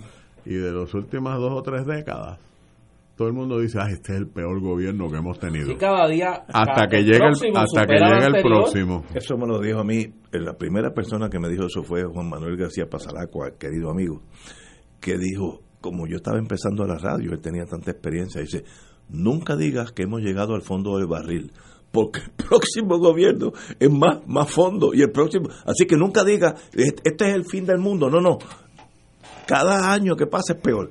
Ahora, antes de ir a la pausa, yo estuve por mis trabajos anteriores, yo viajé el mundo entero. Y como estoy aquí analizando las cosas sin emociones, Puerto Rico puede ser un país libre. Al lado de nosotros tenemos uno que es más o menos el mismo tamaño, la misma cordillera central que es Jamaica. Y Jamaica es libre y viven Ah, no todo el mundo tiene un Mercedes-Benz, sí, pero, pero nosotros tampoco lo vamos a tener ya, ya pronto. Eh, Santa Lucía, hay un montón de islas por aquí al lado de nosotros. La República Dominicana, con todos sus problemas, ha ido adelantando seriamente. Costa Rica es un modelo. Así que no hay duda. Las Bahamas, este, hay una que donde paraba el avión. Trinidad Tobago. Trinidad Tobago. Pero no hay duda yo, yo, yo con la General Electric tuve que ir a Singapur. La forma de describir Singapur es Manhattan, la isla de Manhattan, así de grande Más alta, los edificios son más altos, más modernos y con menos pobreza. Singapur era una cosa que a menos que tú vayas allí, tú no puedes creer que eso es verdad, porque no hay forma de describirlo. Y es Manhattan. Ahora, eh, tuvieron una dirección, un, rumbo claro eh, y no se desviaron. Nosotros tenemos esa capacidad. Yo creo que sí, aquí el talento, su señoría es un caso específico. El, el material humano para ser un país de primera aquí existe. Porque yo tropiezo con ellos todos los días. Aquí hay los mejores médicos, los mejores ingenieros, aquí eh, sobran, banqueros. ¿Y qué pasa? Que no podemos coagular una dirección. Tenemos una camisa de fuerza que se llama colonialismo. Eh, Emocional, es algo de, de- de impotencia. Wow. Sí, Tenemos claro. que ir a una pausa. Vamos a una pausa y regresamos con el coloniaje. Beauty. Fuego Cruzado está contigo en todo Puerto Rico.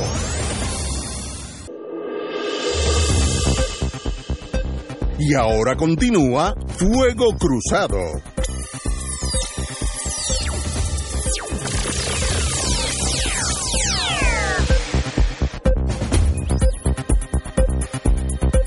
Regresamos, amigos y amigas. Yo me quedé en mi experiencia de mi vida anterior, donde yo noté que muchos países existen.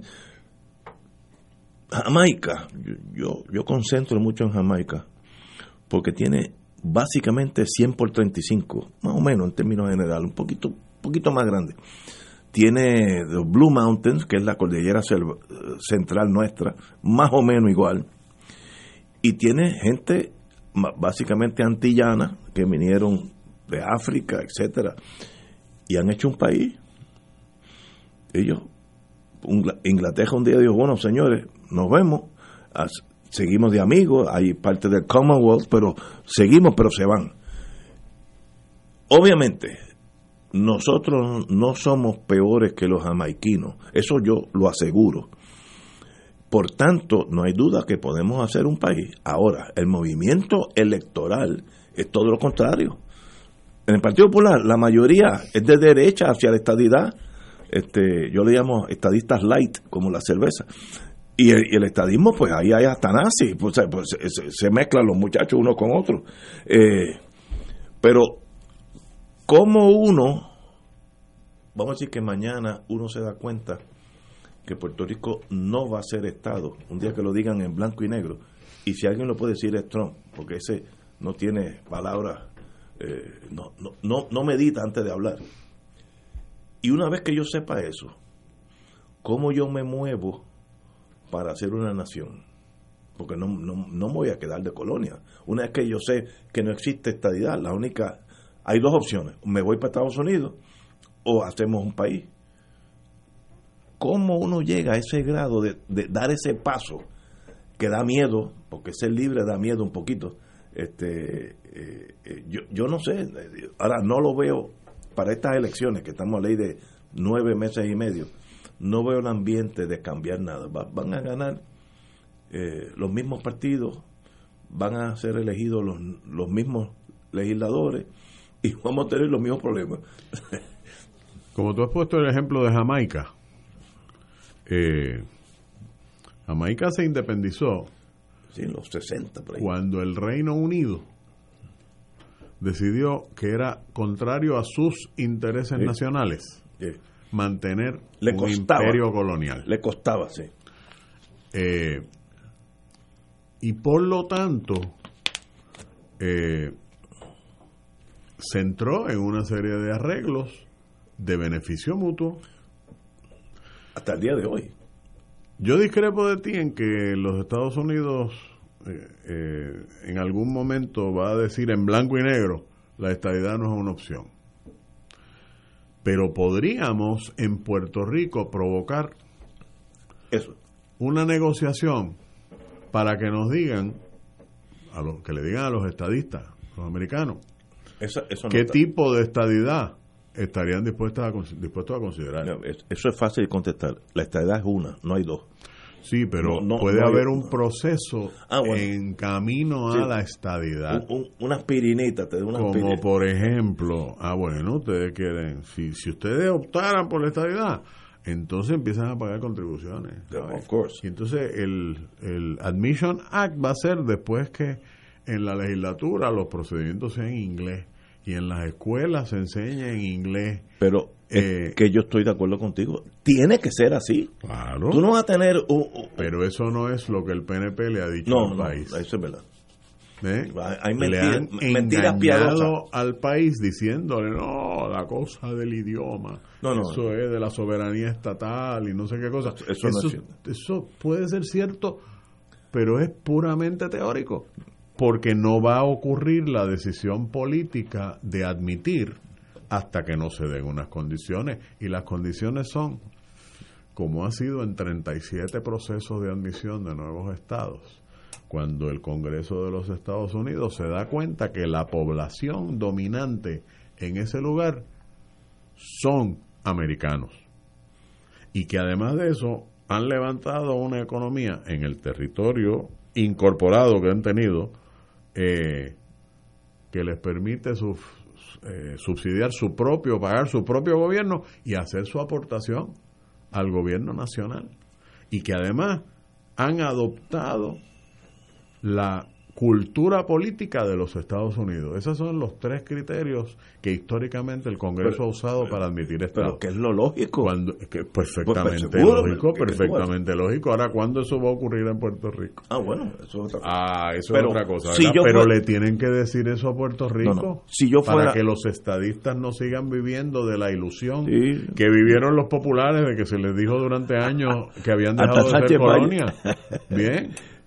Y eso es lo que yo creo que están haciendo los Estados Unidos. Sí, a la cañona, paso a paso. A principio de este programa yo preguntaba, ¿y por qué el, el FBI sí. está diciendo que está investigando la corrupción?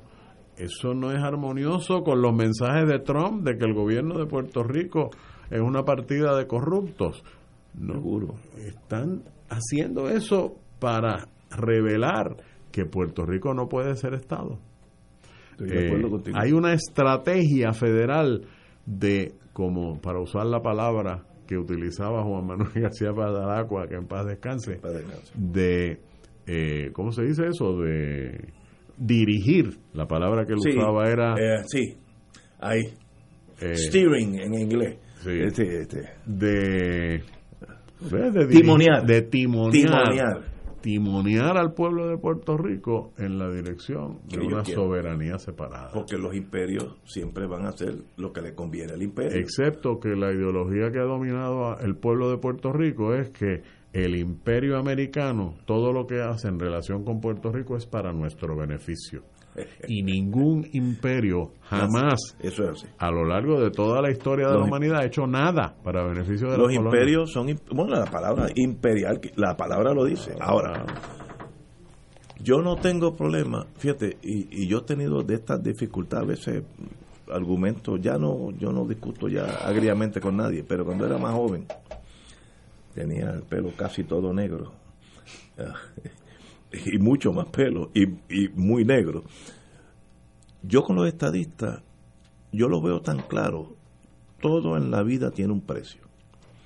Vamos a decir que eh, Estados Unidos se convence en el momento que haya muchos más latinos allá en el mundo que se, siguen creciendo, etcétera, etcétera. Y dice, bueno, vamos a, vamos a hacer, vamos a sentarnos aquí a hablar de la estadidad de Puerto Rico. Ese escenario, vamos a darle 40 años y ya estamos sentados. Ok. Ahora, lo mínimo, la bandera es una, la de Estados Unidos. Ustedes van a tener una estrella allí, pero es una, no, no es una estrella de diferente color, ni más grande ni más chica, es una. Ahora, el lenguaje nuestro es inglés. Y yo aprendí en inteligencia, aquel que domina el sistema educativo de un país, domina el país, a la larga. Si yo instituyo, como pasó en Nuevo México, en Arizona, que el sistema de eh, público de enseñanza es en inglés, en dos generaciones todo el mundo habla inglés. Porque se torna el lenguaje, la, la lengua franca, la lengua por la cual se, se conecta la gente. Yo he estado, yo he conocido gente, oficiales de la Guardia Costanera. Me acuerdo uno, Raúl González, de New Mexico, Santa Fe, New Mexico. Pues yo cuando lo conocí tenía el aspecto mío latino, le hablé en español. Raúl González no sabía palabra en español. Cero, cero. Era un americano. Pero he conocido gente que se llama John Smith en Texas, que como se criaron en la frontera, hablan español, pero su lenguaje es inglés. Así que si tú quieres ser inglés, yo estoy negociando, yo soy senador de West Virginia, que estoy negociando con Carlos Gorrín. ¿Tú, quieres ser Estado? Ah, inglés. Eso no es discutible. La forma de vida es la nuestra. Tú no vas a tener un gueto como Chechenia, que de vez en cuando hubo un problema y los rusos tuvieron que matar a casi la mitad de ellos. No, no, yo quiero que estos se integren.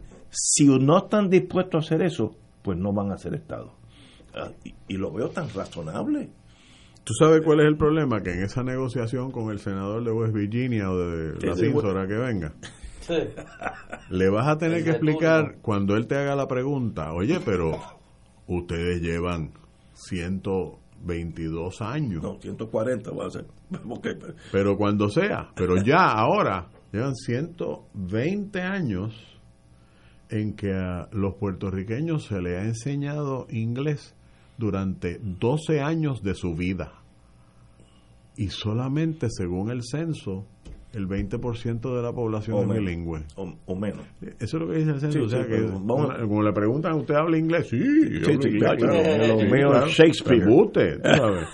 Eh, eh, te va a dar mucho trabajo convencer al senador de West Virginia de que ante esa realidad nacional puertorriqueña como una entidad nacional separada, en cuestión de 20 años todo el mundo va a ser bilingüe, porque durante 120 años no han hecho bilingüe la gente que estudia 12 años el inglés. Pero eso, como yo soy ahora el senador de West Virginia, es un problema de ustedes, el profesor Gorrín y los puertorriqueños.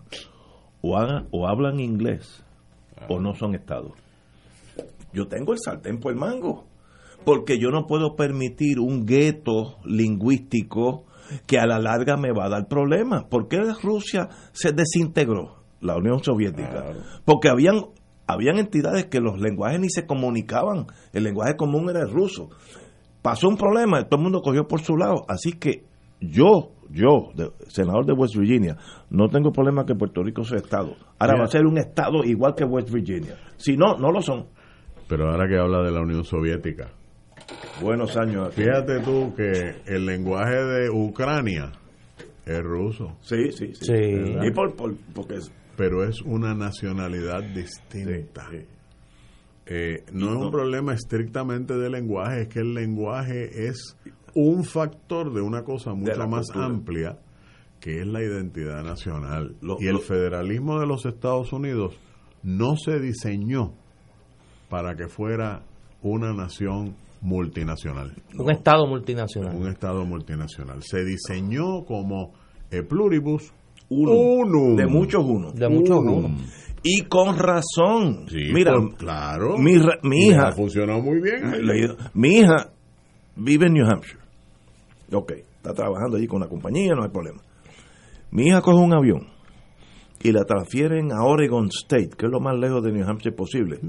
antes de caer en el Pacífico. A menos de Hawái podría ser. Y no le cambia nada. Sí, claro. Nada, nada. La forma de vestir es la misma, la iglesia es la misma, el lenguaje es el mismo, las costumbres son las mismas.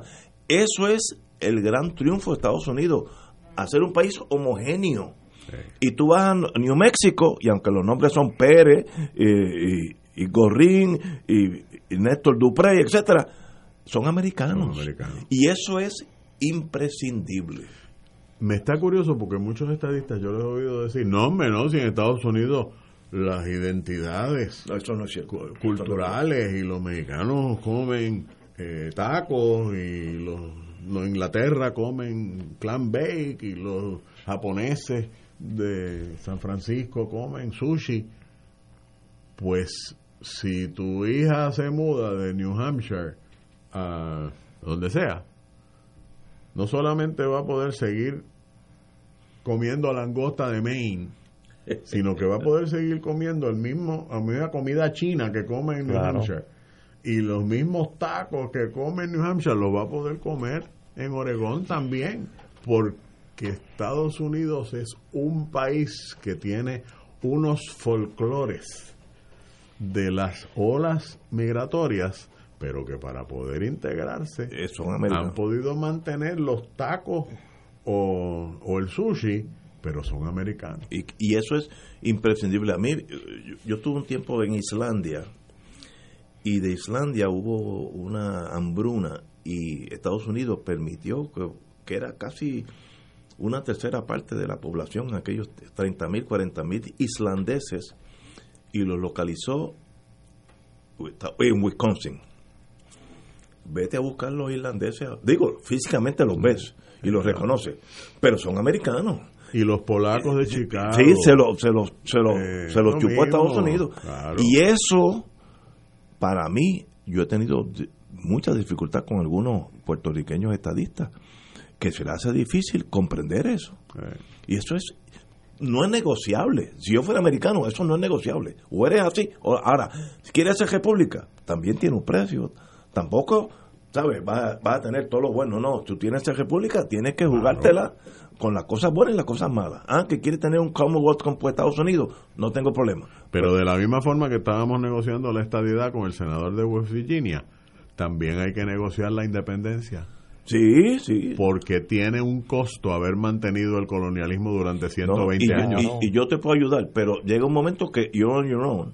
Sí, por Sí, supuesto, pero es que pero, eso- eso es De lo la- que uno quiere. De la fecha, de la fecha que, que tú y yo estipulemos, de ahí para abajo. Pero que no es un salto en el vacío. No, no, no. no. No es que van a enrollar las carreteras que hicieron con fondos federales. Claro. No es que se No, van a ir todos los Inglaterra, fondos federales. Inglaterra, aquí en el Caribe, se ha portado muy bien con sus colonias. Hubo un periodo de transición y, Porque le convenía. por- y, y y todo ha sido funcional. Y a los americanos le conviene que la República de Puerto Rico sea próspera. ¿Por qué? Por seguro. Porque Puerto Rico es uno de los principales mercados para productos de los Claro. Estados Unidos. Que, que va a ser, Casi nada. no, Oye, y es lógico pensar que la integración práctica de la economía puertorriqueña en la norteamericana y la extensión, por ejemplo, de la banca norteamericana en Puerto Rico y esa, esa realidad de, de, de un mundo político imbricado que tienen ambos países no va a desaparecer de golpe y porrazo No, claro con la no. independencia. Pues claro que Pero- no. Eso Pero- es pero, la era eh, las cavernas, seguir diciendo eso. pero es que vivir con miedo no es vivir. Por eso. Atrévanse a lo que ustedes quieran. Yo tiro por un lado, pero pero si Puerto Rico se hace independiente, yo tampoco voy a coger un avión y irme a Wisconsin. Pues, Yo no soy de Wisconsin, yo soy de aquí, pero vivimos, pero ¿por qué tanto miedo? Y eso es coloniaje, eso es patético en un país. Eso, pero Sí, tenemos aquí es- metido en la cabeza, tú sabes. Vamos a una pausa y regresamos with Crossfire. Fuego Cruzado está contigo en todo Puerto Rico. Y ahora continúa Fuego Cruzado. Regresamos, compañeros. Oye, déjame hacer una aclaración eh, más que pertinente. Me escribe un querido amigo, eh, colega historiador, eh, y creo que es, justo hacerlo.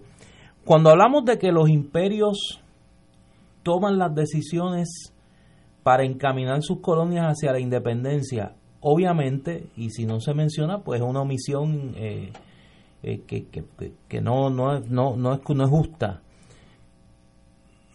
en la inmensa mayoría de esos casos, presionados por los movimientos que surgen en las propias colonias de autodeterminación e independencia. Por supuesto. Sin la marcha de la sal, sin el liderato de Gandhi y de Nehru, Inglaterra no se hubiese movido a darle la independencia a la India.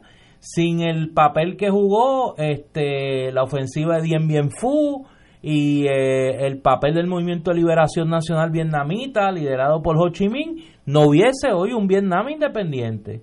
Igual que en el Caribe anglo, a pesar de que no tiene una historia de conquista violenta de la independencia, hay unos movimientos, por ejemplo, el, el, el, el- PNP bueno, como yo le llamo en mi, en mi clase de Historia del Caribe, que es el PNP de Jamaica, el People's National Party, y el movimiento sindical jamaiquino fue fundamental para que hoy Jamaica sea un, un país independiente. El liderato de Eric Williams en Trinidad Tobago y del movimiento obrero en Trinidad Tobago. Y, y toda esa conciencia eh, eh, negra en, en Trinidad es fundamental para la independencia de Trinidad Tobago.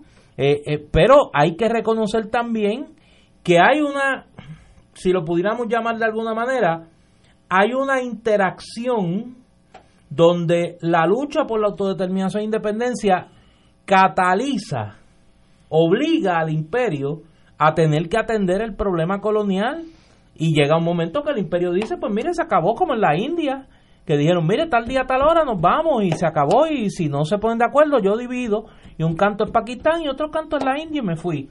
Pero obviamente hay una presión social y política que nace de las luchas coloni- anticoloniales en los territorios que, eh, que sufren la dominación colonial. Totalmente de acuerdo contigo. Si no es por esas fuerzas de adentro De la colonia, no se logra convencer al imperio de que lo que le conviene al imperio es promover la libre determinación, que después de todo es un derecho que tienen los pueblos, pero que le implica una obligación correspondiente a la potencia colonial.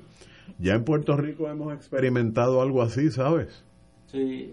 Como, como- Si no fuera por las luchas en torno a Vieques y cosas como todas las miles de personas que fueron presas, incluyendo a Rubén Berrío que estuvo un, eh, un año allí, no se hubiese ido la Marina de Guerra de Vieques, ni se hubiesen ido de Roosevelt Roads. Ah, que no hemos sabido qué hacer con ese recurso Eso que otro. se nos ha entregado. Eso es otro problema. Pero fue por el activismo aquí que incluso el imperio más poderoso en la historia de la humanidad tuvo que ceder su base naval más grande fuera del territorio nacional de los Estados Unidos. Así que estoy totalmente de acuerdo contigo. Por eso es que hay que seguir luchando para esos actos de soberanía del pueblo, para que el pueblo se dé cuenta que puede luchar, que puede lograr cosas, que se puede ir levantando sobre sus propios Pero en Puerto Rico hoy, si yo fuera de la oficina de inteligencia del FBI, ¿hay ambiente de esa fricción entre el puertorriqueño y la nación americana? Yo diría que no. Bueno, de las grandes mayorías no, por eso es que se siguen eligiendo los gobiernos Por eso, por eso. que son todos Pues, coloniales. ¿Y, y, y qué tiene que O sea, suceder? la gobernadora de Puerto Rico acaba de recibir con brazos abiertos al, almari- al almirante Eh, que le va a estar diciendo cómo puede repartir los fondos federales. Y lo hizo, lo, ah, que feliz ella, qué bueno, me asignaron un almirante. ¿Y qué motivaría que hubiera más presión? El decline económico, me da, me Eso por supuesto ayuda, el, el, el que Estados Unidos... contradictoriamente. Sí, sí, sí, el declive económico genera... Fastidiarse promueve que la gente Busque otra se revele Exacto. y exija unas cosas. Nosotros tenemos una desventaja, que es la emigración tan fácil. Sí, claro. Porque mis cuatro hijos, que eran profesionales, que aquí estarían mordiéndose la lengua, un día cogieron un avión, se fueron y ya echaron raíces y se acabó. Así que eh, es una válvula de escape que deja, deja que, que no se acumule mucha presión. Fíjate tú que una cosa como esa, que siempre se ha visto aquí como una cosa positiva, yo puedo ir a Orlando a ver Disney World y puedo viajar a Estados Unidos, puedo ir a visitar a los parientes a Chicago y todo eso, se torna en una cosa negativa para el país porque se nos terrena el país Se van. los médicos, Sí, los sí. ingenieros, los profesionales, los intelectuales. ¿Por qué? Porque es muy fácil irse y como las condiciones aquí son tan terribles, entonces la gente que no tiene la misma conciencia que tú tienes de que este es tu país, tú quisiste venir aquí, te quieres quedar aquí, hay otra gente que no tiene ese compromiso Sí, con el la- país. sí, sí. Y que pues Y la juventud se le hace mucho más fácil emigrar porque no son tan puertorriqueños en el sentido emocional como nosotros. La juventud son más, más bilingües. Cuando yo me fui a Estados Unidos, yo sabía un inglés goleta. Ahora yo los veo con una educación en inglés por la televisión, los cables, pues saben más, más que antes. Eh, y como que no tienen la cosa esa de, que de- del miedo que yo tuve hasta que pasa un año y tú te das cuenta que tú eres tan bueno como nosotros. Muchos de los latinos eh, puertorriqueños en las Fuerzas Armadas se unen a la élite, a los paracaidismos, los comandos, porque tienen un complejo de inferioridad. Estoy hablando por mi persona. Que entonces yo quiero ser mejor que todos ustedes. Entonces, a la larga te das cuenta que eres mejor que todos ustedes. Porque la colonialidad es terrible Sí. porque Sí. le permite al ser humano minusvalorarse Sí, y pensar que tiene esa inferioridad innata.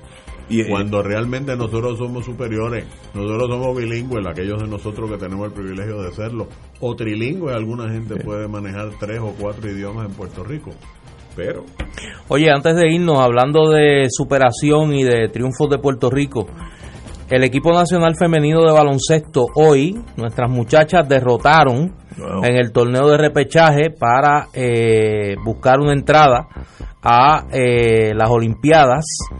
Derrotaron al equipo de Brasil 91 a 89. oye, Eh, esto acerca a las boricuas a lograr la clasificación para las Olimpiadas en Tokio. Le quedan dos partidos eh, contra Australia el próximo sábado y contra Francia el próximo domingo, que es el país sede.